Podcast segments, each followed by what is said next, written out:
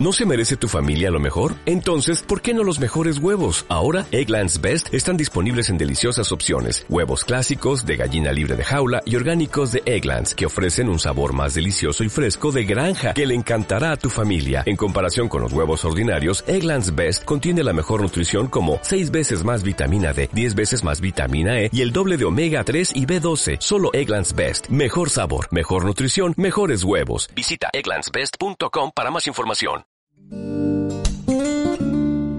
Desde la Constitución. Programa de análisis y reflexión que proporciona conocimientos jurídicos al radio escucha. Damos inicio.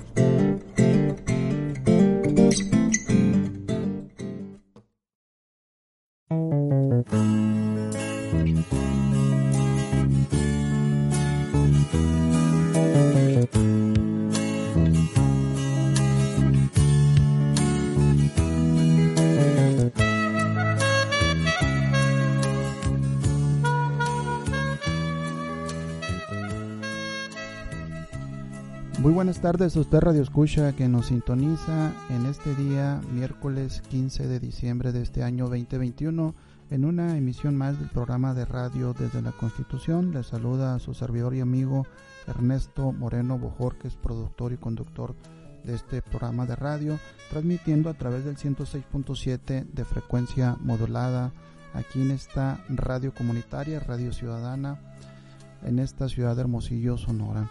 Y en esta ocasión vamos a poner en comunicación con usted en charla, hablar sobre duda razonable, historia de dos secuestros, el pie del que cojea la justicia en México. Naturalmente, seguramente usted identifica desde el título de este programa que vamos a hablar de la serie que ha sido hecha pública a partir de este mes de noviembre y dirigida por Roberto Hernández.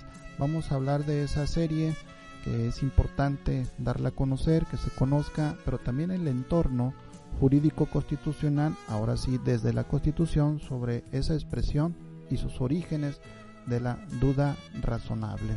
Ese va a ser el tema que vamos a estar compartiendo con usted en charla en esta emisión de este programa de radio que se transmite hoy miércoles a partir de las 15 horas 3 de la tarde y mañana jueves en repetición, en retransmisión se repite la emisión, pero a partir de las 13 horas, 1 de la tarde.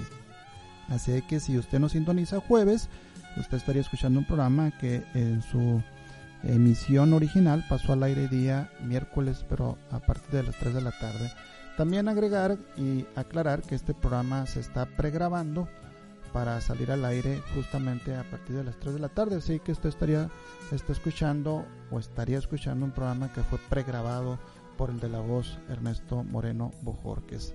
También agregar que este programa, una vez pasado al aire, ya ha grabado su contenido, se instala, se hospeda en un podcast que se llama eBox y ahí también puede acceder y escuchar su contenido si es de su interés o en su caso compartirlo a otras personas.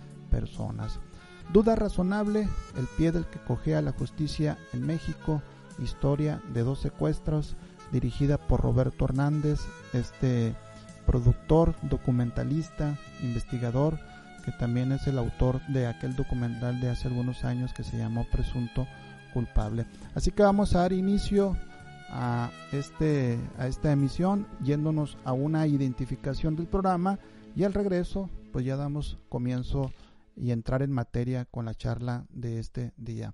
Así que le voy a pedir a Dionisio, a Dionisio Corral, nuestro compañero que nos apoya en los controles, que vayamos a la identificación y en breve regreso.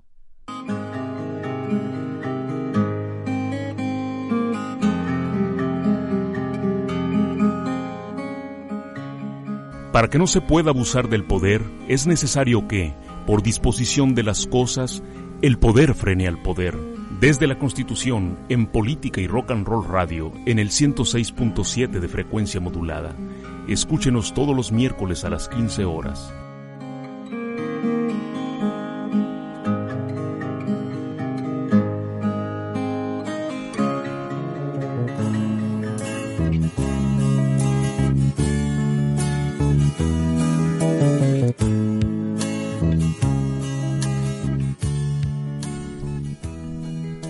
Estamos de regreso con usted para dar inicio en el desarrollo del tema del día de hoy. Duda razonable, historia de dos secuestros. Esta es una serie que se ha hecho pública en Netflix. Ahí usted puede acceder a esa plataforma de contenidos, de contenidos de, de audios y videos, películas, series, documentales, etcétera.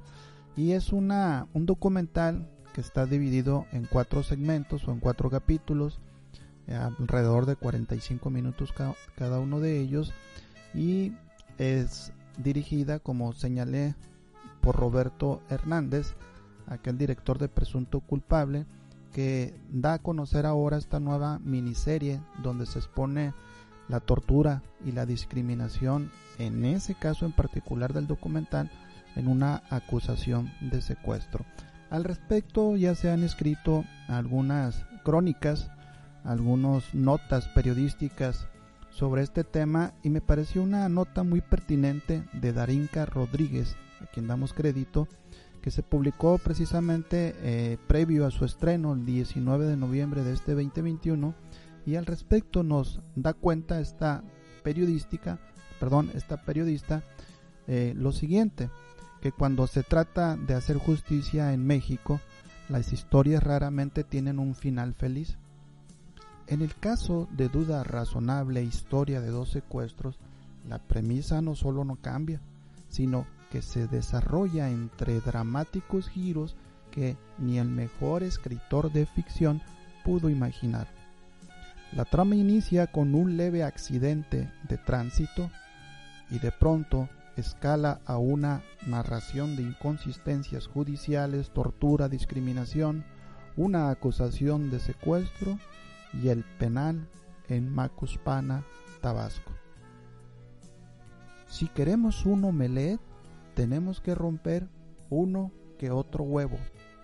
Así, con esa expresión, así lo dijo uno de los personajes de la vida real que sale en esa miniserie. El señor se llama Normando Granados, ex funcionario de la Fiscalía General de Justicia del Estado de Tabasco estado donde se desarrolla esta historia. Roberto Hernández, quien en el 2011 estrenó Presunto Culpable, dio inicio a esta documental en el año 2016, es decir, dio inicio a la filmación de este trabajo luego de dar con Gonzalo. Gonzalo es un hombre acusado de secuestro tras haber participado en el accidente de tránsito que luego le permitió dar con Darwin, con Héctor y con Juan Luis. Juan Luis, todos acusados por tal delito. Yo buscaba un policía, una suerte de serpicó, para hacer un documental contado desde el punto de vista de ellos y así hablé con 300 policías uno a uno buscando algo de lo que estaba ocurriendo y dispuesto a arriesgar el pellejo para transformar a la institución policial. Así, así lo decía Hernández, Roberto Hernández, en entrevista con el periódico El País. Pero le fue imposible hallarlo, pues según dijo Roberto Hernández, no, no encontré un solo policía incorruptible que no reciba una sola mordida, porque en México es imposible sobrevivir si no formas parte del esquema de corrupción piramidal.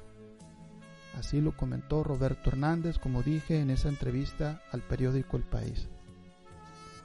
Hernández, en efecto, no encontró un policía, pero sí encontró un abogado, al licenciado Andrés Andrade, que fue ex fiscal de alto impacto en el estado de Tabasco, institución que se encarga de investigar los secuestros. Cuando lo llamé ya había renunciado y le vino como anillo al dedo para exponer una realidad que él consideraba inaceptable, porque conoce la bestia desde adentro y por eso genera esta tensión, donde sus propios colaboradores lo ven como un traidor. Así, así comentaba el documentalista al referir al mencionado abogado. La tortura y los vacíos legales en el sistema de justicia poco cambiaron desde que se estrenó Presunto Culpable y se reformó el sistema de justicia penal en México para dar pie a los juicios orales. Hoy, en Tabasco, el 79% de los acusados de algún delito son torturados. Y si se les acusa de secuestro, la cifra se eleva al 97.5% de acuerdo con las más de 450 entrevistas que realizó Hernández para este documental. La actuación de las autoridades en ese sentido es fundamental.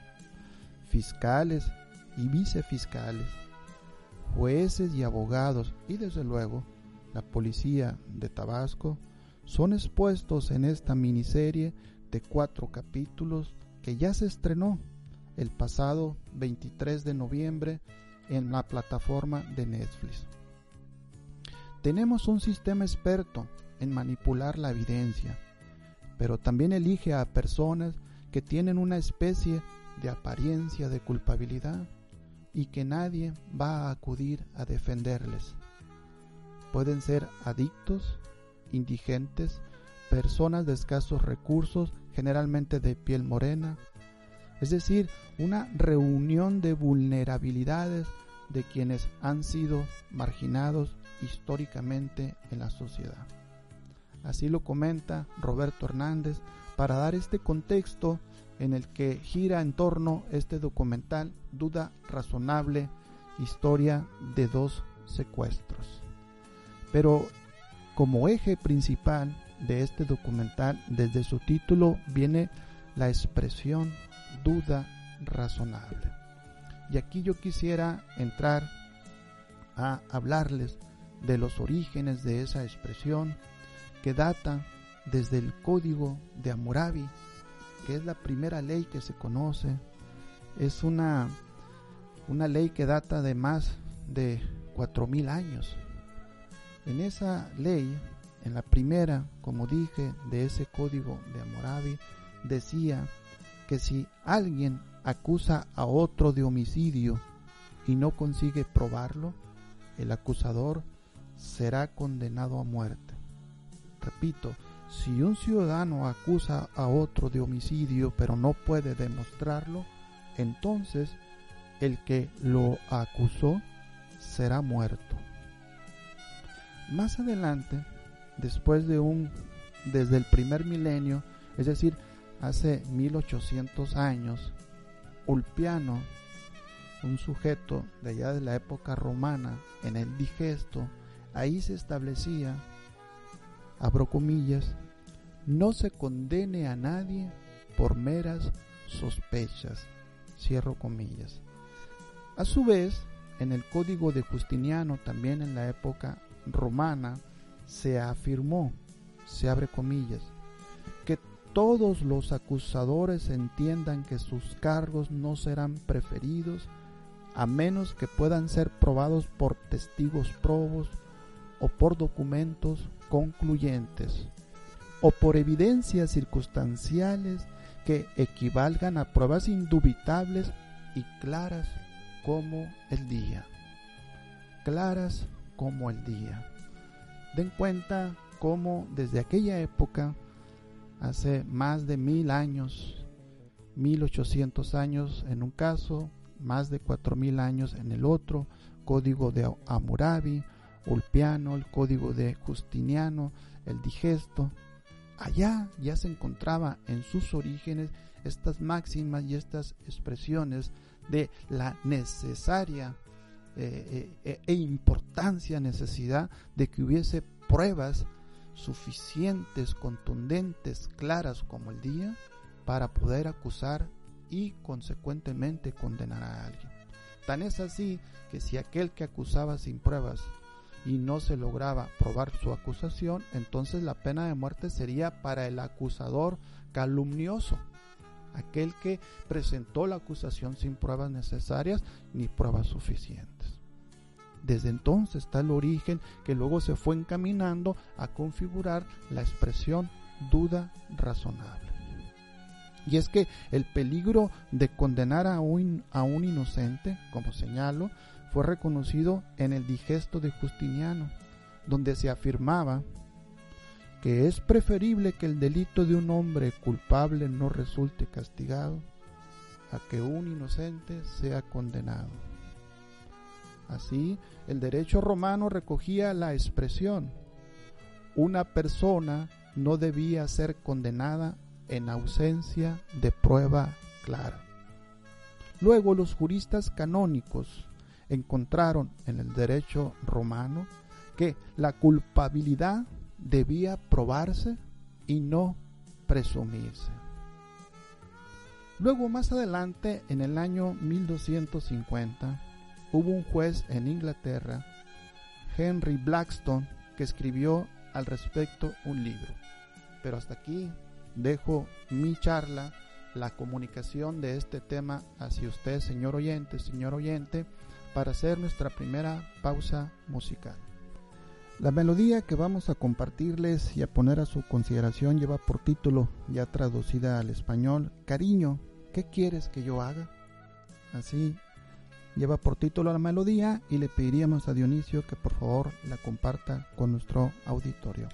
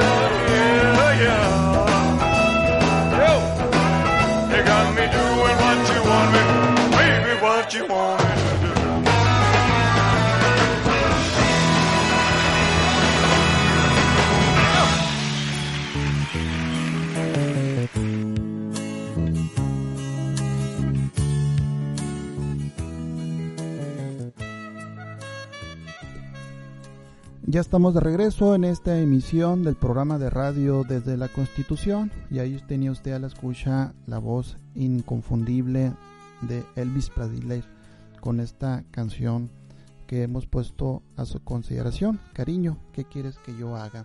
Y estamos charlando con usted en comunicación acerca de Duda Razonable, Historia de dos secuestros, serie de Netflix que está a su disposición a partir de noviembre y la idea de difundir este documental es por el tema, el tema que va corriendo como telón de fondo en el desarrollo de ese documental, que es un suceso de la vida real que presenta como un ejemplo emblemático, nítido, de cómo está todo el sistema de justicia operando en nuestro país y particularmente ahora con el nuevo sistema. Esto debe crear una sensibilidad en las personas que logren verlo, eh, eh, internalizarse en la historia y conmover. Es sensaciones, ideas, para que esto se traduzca en una transformación de a de veras de ese sistema de justicia que mandata la Constitución. Y al respecto, yo de forma eh, paralela o complemento, desde la Constitución estamos abordando también los orígenes de esa expresión duda razonable.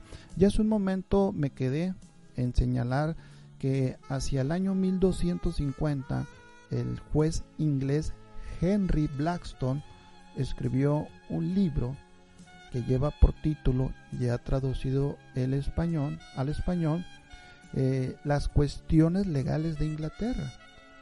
Eh, las cuestiones legales de Inglaterra o las leyes eh, de Inglaterra, algo así se podría traducir, donde en el interior de ese libro, en una de sus partes, afirmaba Henry Blackstone lo siguiente, se presume que todo hombre es bueno hasta que se demuestre lo contrario.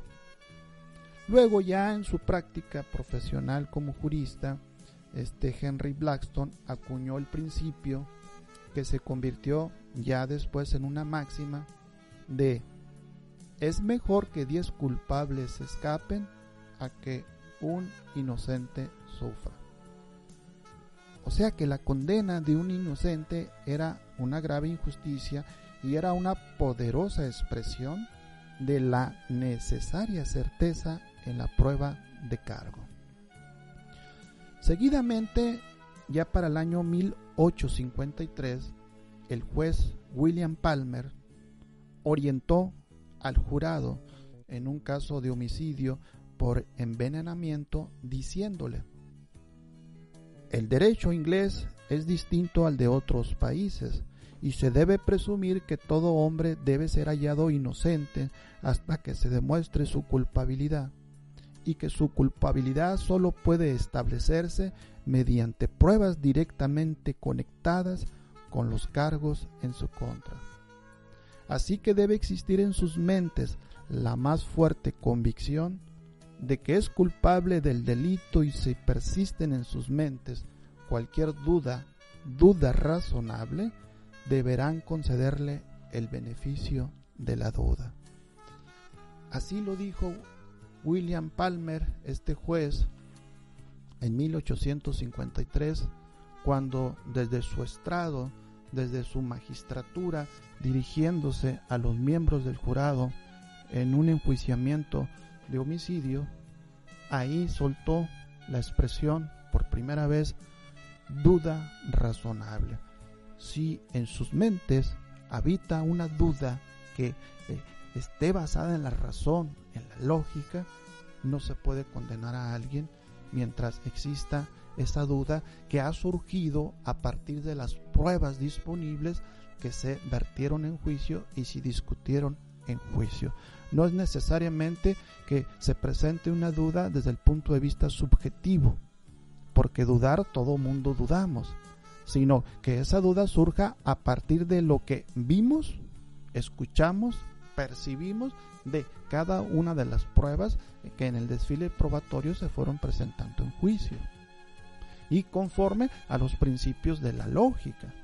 El principio de la lógica de razón suficiente, principio de la lógica de no contradicción, principio de la lógica de identidad, principio de la lógica del tercero excluido.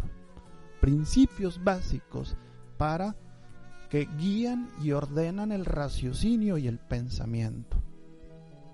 Así se puede despejar la hipótesis de una duda o bien reafirmar la hipótesis de la acusación. Estos pues son los orígenes de esa expresión denominada duda razonable. Y aquí me voy a detener para compartirles a usted un audio eh, sobre de lo que trata este documental, Duda Razonable, Historia de un Secuestro, y que le damos crédito a ese audio, eh, ese, ese reportaje, precisamente a un noticiero de Tabasco que se llama Telereportaje, que dirige el periodista Emanuel Civilla. A ese canal, a ese noticiero, le damos crédito, tomamos prestado este audio y se lo ponemos a consideración, así que le pediría a Dionisio que compartiéramos a ustedes dicho audio 79% de las personas que están en las cárceles de México respondieron al INEGI que fueron torturados o maltratados. A nivel nacional, el 96% de las personas que están acusados de secuestro habrían sido torturados por autoridades investigadoras. En Tabasco, la cifra oscila entre el 97 y 98%. Es casi una certeza estadística que te van a torturar si estás acusado de secuestro en Tabasco. Roberto Hernández documentó durante seis años como un accidente menor en una carretera en Tabasco terminó en una detención por secuestro a cuatro personas inocentes. Cogimos el caso de, de Gonzalo, de Juan Luis, de Darwin y de Héctor porque nos parece que es representativo de lo que ocurre cuando, cuando se entrega poder sin contrapesos a las autoridades que están a cargo de investigar. Roberto presentó en cines en 2011 Presunto Culpable, el documental que mantiene el récord de ser el más visto en su género en México. Ahora, en Netflix contará cómo cuatro sujetos terminaron por purgar una pena que no cometieron en la cárcel de Macuspana. En entrevista con Telereportaje, detalló que tras hablar con Gonzalo, uno de los protagonistas de esta historia, mientras realizaba un cuestionario aleatorio que tenía otros fines en Tabasco, le fue relatado lo que estaban viviendo. Me entregó información que a mí me, hace saber que, que pues es un caso de una injusticia completa y clara porque estaban acusados de, secuestro otras personas a nivel federal. Entonces había dos acusaciones de secuestro que son incompatibles entre sí, la que hace la Fiscalía de Alto Impacto en contra de Héctor Gonzalo, Juan Luis y Darwin, y la que hace la PGR en ese entonces en contra de otras personas con otros nombres, pero este, estaban señalados de haber secuestrado a la misma mujer. Este 23 de noviembre se estrenará Duda Razonable, historia de dos secuestros. Roberto Hernández confiesa que la grabación tuvo momentos de tensión. Nos tocó que al abogado Andrés Andrade Telles le, le, pues, le incendiaran su, camioneta rumbo a recoger unos testigos que iban a declarar en el tribunal horas más, horas más tarde, ¿no? Entonces eso fue un evento que nos consternó mucho. Hablé personalmente con el entonces fiscal general del estado, con el licenciado Fernando Valenzuela Perna, este, y no supe más, no hubo un resultado de investigación. Tras el incidente, optaron por detener la filmación por un tiempo, hasta que se dio el cambio de administración en el Estado. El director reconoce que si bien la serie plasmada en cuatro capítulos muestra los reveses y el desenlace de cuatro personas, estas solo plasman la que podría ser la generalidad de este tipo de casos. Lo que más me gustaría es que se reconociera con prontitud, con, con, con oportunidad la inocencia de las personas que están en la cárcel hoy injustamente y no solo la de Héctor Gonzalo, Darwin y Juan Luis, sino de todas las personas que, que no merecen estar ahí, ¿no?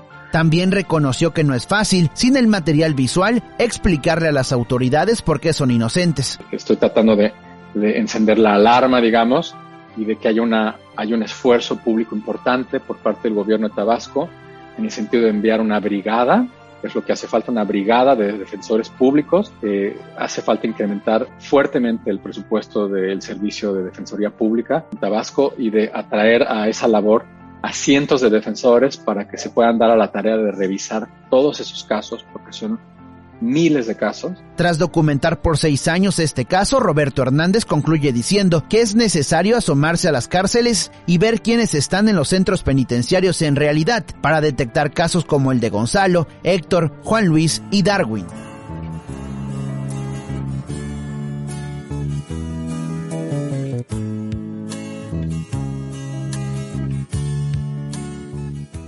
Ya estamos de regreso en esta emisión del programa de radio desde la Constitución. Ya ahí tenía usted este documental basado en algunos ciudadanos tabasqueños detenidos por secuestro. Y ahí pues va dando cuenta, se va intercalando la historia del documental de estos presuntos secuestradores eh, y con la entrevista que va narrando eh, fragmentos de la historia de ese documental eh, al entrevistado Roberto Hernández, el autor de este documental que con su equipo pues nos van presentando esta historia. Esta historia pues como les eh, señalé pues es la punta del iceberg, así algo que se asoma como una bandera fosforescente que nos obliga a hacer una revisión. Y aquí en Sonora casos como ese hay bastantes. No puedo decir que muchos, pero no puedo decir que no los hay. Los hay. Y hay algunos por no decir varios o quizás muchos. Y nuestras autoridades deben tomar en consideración lo siguiente. Primeramente, nuestra constitución, tratados internacionales y sentir el arrojo de sentirse libres para defender los derechos fundamentales que se mandatan en esas normas superiores, para esa libertad de ejercicio de su función pública, sea separándose de la voluntad del gobernante en turno del poder ejecutivo o del poder legislativo. Requerimos un poder judicial que sienta ese arrojo de sentirse libre, haga visible y real el principio de división de poderes y que su resolución se apegue estrictamente a los derechos fundamentales que consagra la Constitución, entre esos derechos la presunción de inocencia y la expresión duda razonable. En ese tenor nos va convocando este documental a reflexionar en ese sentido y que nosotros naturalmente convidamos, eh, invitamos a nuestro auditorio que cuando tenga la chance y la posibilidad lo vea en sus casas, está en Netflix. Así que vamos a hacer otra segunda pausa musical, si me permite. Eh, Dionisio ve preparando la melodía de Jess Brown y la canción lleva por título Es la palabra de un hombre. Vamos a la melodía y en breve regreso para ir a recta final de este programa.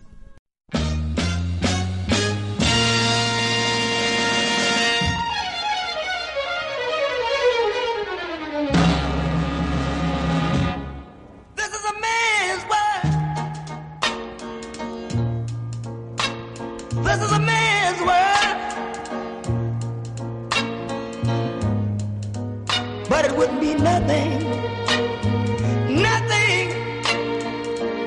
without a woman or a girl.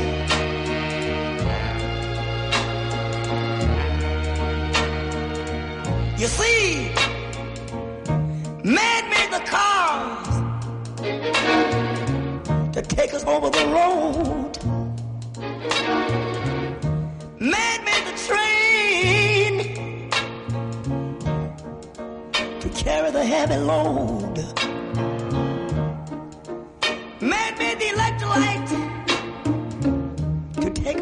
Of the dark. Man made the boat for the water like Noah made the ark. This is a man's, man's, man's world. But it wouldn't be nothing, nothing without a woman or a girl.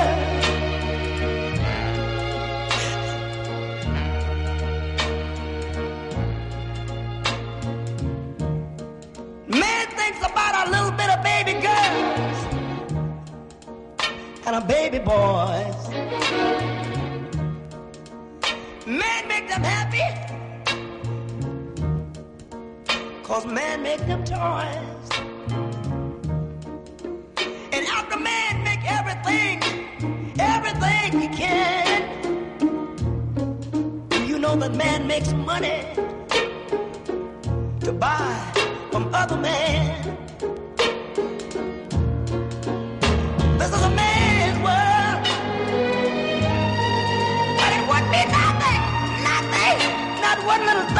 Without a woman or a girl.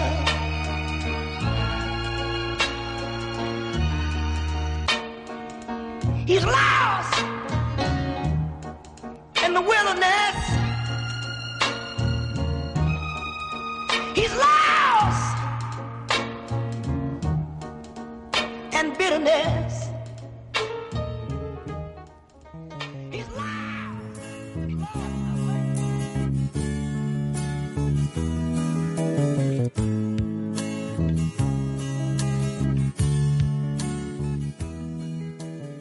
Ya estamos de regreso en esta emisión del programa de radio desde la Constitución, transmitiendo hoy miércoles 15 de diciembre 2021 a partir de las 15 horas 3 de la tarde por el 106.7 de frecuencia modulada de esta estación de radio comunitaria, radio eh, ciudadana, política y rock and roll que nos permite hospedar este programa desde la Constitución todos los días miércoles a partir de las 3 de la tarde y en su repetición jueves a partir de las 13 horas una de la tarde.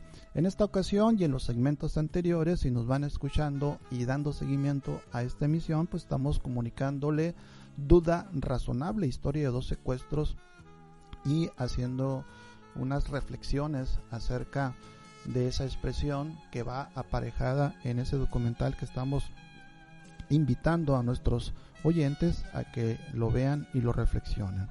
Pero aquí surge una pregunta ya para ir a recta final del programa, ¿por qué ese consejo de que se absuelva antes de condenar? Es una pregunta, una pregunta que vierto al aire. ¿Por qué el consejo de que se absuelva antes de condenar?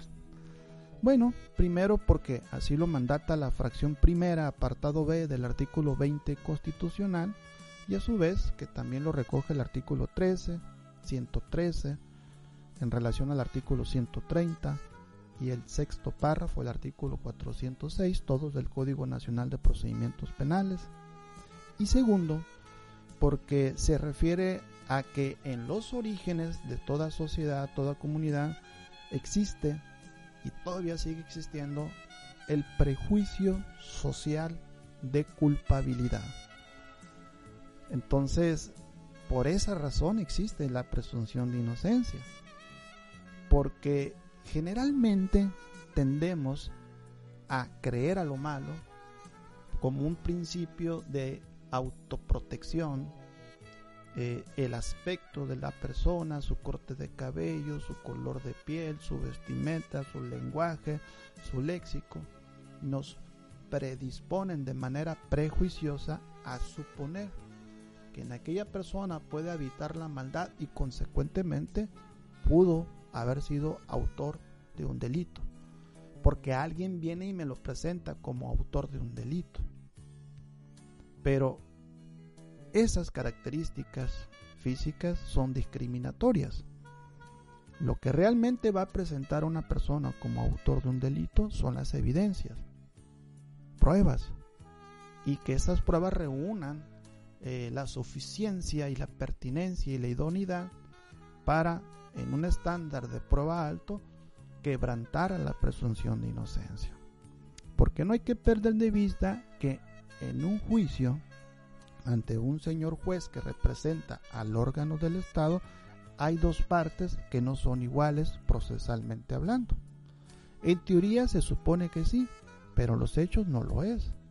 Porque por un lado, como órgano acusador, está otro órgano del Estado que es Fiscalía, que tiene un equipo de colaboradores, tiene un presupuesto, tiene laboratorios químicos, laboratorio de criminalística, tiene un departamento de medicina legal, tiene un cuerpo de psicólogos, otro cuerpo de profesionales, tiene policías a su cargo que a su vez cuentan con armamento, con vehículos, con fuerza coactiva, tienen un presupuesto, tienen un edificio, es decir, es un ente público, es un órgano del Estado. De manera que si los pusiéramos en una balanza a pesarlos, por un lado a ese órgano del Estado llamado Fiscalía con todas esas implicaciones y por otro lado al acusado y a su defensor, pues realmente la balanza se inclina y pesa más para el lado de la Fiscalía que para el lado del acusado y su defensor. Entonces la manera que la Constitución y los tratados internacionales pensaron que se podría equilibrar esa balanza y hacer un piso parejo es colocando como un principio importante en este procedimiento penal la presunción de inocencia. Establecer de inicio que la persona que está ahí debe ser tratada y considerada inocente. Y quien debe probar que no lo es y que por lo tanto es culpable es la fiscalía. Pero en los hechos, en la práctica, opera al revés se parte de la premisa sin pruebas o pruebas muy escasas o muy, muy superficiales que la persona que está ahí sí es culpable y se le da ese trato y se asume esa actitud. A eso es lo que se llama por algunos doctrinarios el prejuicio social de culpabilidad y es eso, es un prejuicio. Es algo que se parte sin tener suficientes pruebas para sostener esa afirmación. Por esa razón existe la presunción de inocencia, por aquella tendencia eh, de creer y compartir esa situación de culpabilidad. Porque creemos en lo negativo, ese prejuicio social pues lo tenemos todos, el juez se ve condicionado a eso. Sin embargo, pues la presunción de inocencia pretende, no digo que lo logre, ojalá y lo lograra, ojalá y alcanzara esa estación de llegada, pero va encaminado a ese fin o debería de ir encaminado a ese fin. Este principio, como señalé, de presunción de inocencia se contiene de manera expresa en la Constitución Federal y constituyen el derecho del acusado a no sufrir una condena a menos que su responsabilidad penal haya quedado demostrada plenamente y a través de una actividad probatoria, obtenida de manera lícita y conforme a las correspondientes reglas procesales. De ahí se deriva aquel principio principio un dubio pro reo, que también está previsto implícitamente en la Constitución. Este principio pues está consignado expresamente en dicho pacto federal desde el 18 de junio del año 2008 y se hace visible nítidamente en la fracción primera apartado B del 20 constitucional en relación al 20 apartado A fracción 8 y fracción quinta de la Constitución. Vamos a hacer la última, la última pausa musical que lleva por título un cover Ya no sale el sol. Ya no sale el sol. Esta melodía originalmente la grabó a principios de los 70 Will Wheater, pero hoy lo vamos a escuchar en la voz de una mujer de nombre Canen que la interpreta de una manera maravillosa. Vamos a la melodía de inicio y regresamos para despedir el programa. Sunshine warm.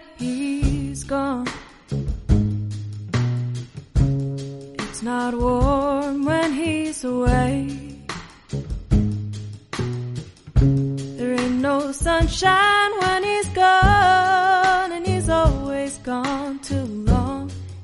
Anytime he goes away. Wonder this time where he's gone. Wonder if he's going to stay. There ain't no sunshine when he's gone, and this house just ain't no home. Anytime he goes away.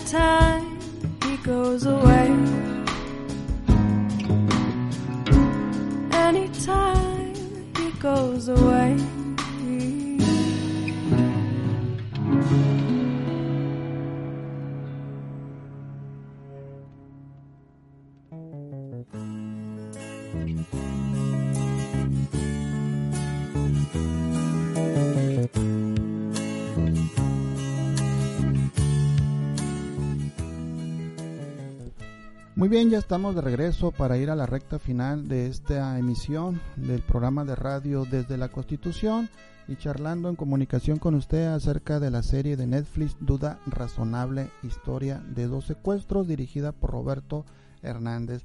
Y fíjese, para ir cerrando el programa, yo aquí investigando en lo que opina la gente en redes sociales, eh, voy a compartirles algunos comentarios. Aquí alguien eh, opinó, se debería de convocar una marcha para que puedan salir estas personas inocentes. Mientras que otro cibernauta opina, qué dolor y más cuando no salieron. Creí que sí iban a salir. Fiscal, Dios te perdona. Mientras que otro, otro eh, cibernauta escribe, lloré de impotencia al ver este documental, maldito país corrupto. En México la justicia no existe para los pobres, sino todo lo contrario. Otro cibernauta también opina, lo más decep decepcionante de este caso es ver la labor de los jueces, pues de la fiscalía se espera que hagan eso, justamente lo que se ve ahí, pero que los jueces se presten a eso, a hacerle ese juego, eso a mí me revolvió el estómago. Y ya por último, otro comentario, porque son muchísimos, qué triste que sean personas del ámbito cinematográfico las que saquen a la luz estas verdades que son injusticias. ¿Dónde han estado las autoridades competentes? O peor aún, ¿dónde estaban? ¿Dónde estaban antes? ¿Dónde han quedado la labor de otros periodistas, su compromiso con la sociedad? No han tocado este tema. Y ahí cierro la cita de estos comentarios y justamente por eso estamos compartiendo en esta radio ciudadana, que soy un ciudadano más junto a ustedes, construyendo ciudadanía a través de este ejercicio de comunicación desde la Constitución que es pertinente atender este tema. Y ya para cerrar, fíjense, les voy a compartir el tráiler, el tráiler con que se anuncia este documental. Lo ponemos a consideración, Dionisio, ¿te parece? Y al término ya despedimos el programa. Vamos al tráiler, al audio y regreso. Tenemos 50 minutos para encontrar a una persona que haya visto los hechos de la gasolinera y que narre cómo ocurrieron realmente las cosas. Siento un golpe en mi carro. Yo me voy a reclamarle a- al que me golpeó. Agarro una pistola 22 que traía ahí. Se bajan los polis, me esposan, me sientan en la patrulla. Le digo, pero ¿por qué me estás llevando? Le digo, te están acusando de secuestro. Si ese es el muchacho que te está señalando, dice, yo ni el señor ni lo conozco, le digo. Yo venía yo nomás con mi tío y luego apareció otro que es Héctor y ya éramos tres. En cuestiones de segundo, ya estábamos arriba de una patrulla. Y por secuestro. Todavía no sabíamos lo que nos esperaba a nosotros. Me empezaron a golpear. Todo lo que es mi estómago, todo estaba bien morado. Ahorita vas a hablar, me dice el fiscal. Querían que nos echáramos la culpa. Y veo que traen un, un par de bolsas. Y ya no estaba entrando oxígeno ya. Héctor tuvo la mala suerte de chocar con un señor cuya hermana había sido secuestrada en unos cuantos días antes. Y le dice a los fiscales, pensé que la intención de estas personas era secuestrarme. Él pensó. Él pensó. México tiene una regla muy clara y muy lógica. Una persona como abogado defensor nada más tiene que demostrar una duda razonable. Y a pesar de eso, los tribunales operan bajo un estándar de presunción de culpa. ¿Verdad que no solicitaron videograbaciones a la gasolinería? No. ¿Verdad que no localizaron ni identificaron ningún casquillo? No. ¿Verdad que los hechos del supuesto intento de secuestro no te constan personalmente a ti? Efectivamente, no. Los fiscales le dicen que no tienen absolutamente nada, no hay evidencia de absolutamente nada. Se impone a los señores prisión preventiva oficiosa. Todos los servidores públicos, se los juro, que lo van a pagar. ¿Por qué? Es lo que no entendemos. ¿Por qué? Desafortunadamente, entre algunos responsables se van algunos inocentes. Si entendieran la dimensión de lo que sucede, les asustaría salir de sus casas.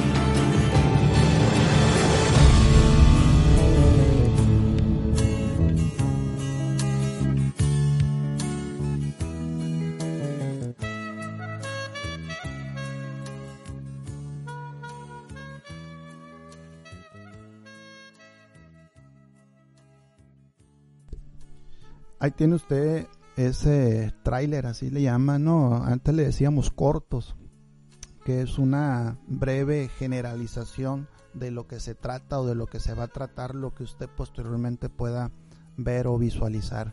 Pues ahí tiene usted la sugerencia de esta de su servidor, de este programa de radio, de que se dé su tiempo y pueda reflexionar después de haber visto este documental Duda Razonable, Historia de dos secuestros.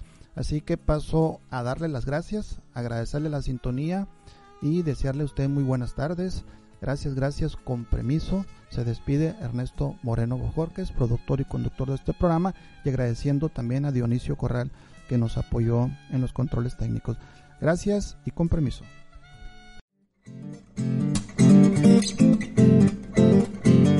Usted ha sido informado y ha recibido conocimiento jurídico en esta emisión. Sintonícenos el próximo miércoles en punto de las 15 horas por Política y Rock and Roll Radio.